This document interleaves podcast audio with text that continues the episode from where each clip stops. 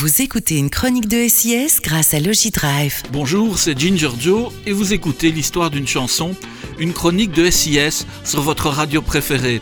Alors la chanson d'aujourd'hui est dédiée par John Fogerty à son frère Tom qui allait quitter le groupe.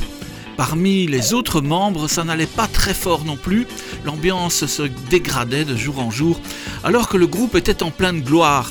Ce qui est drôle, c'est que si cette chanson parle donc du départ de son frère, alors que jamais il n'a eu autant de succès, les paroles de la face B contiennent un message qui essaye de rassurer le groupe que tout va bien se passer malgré ce départ.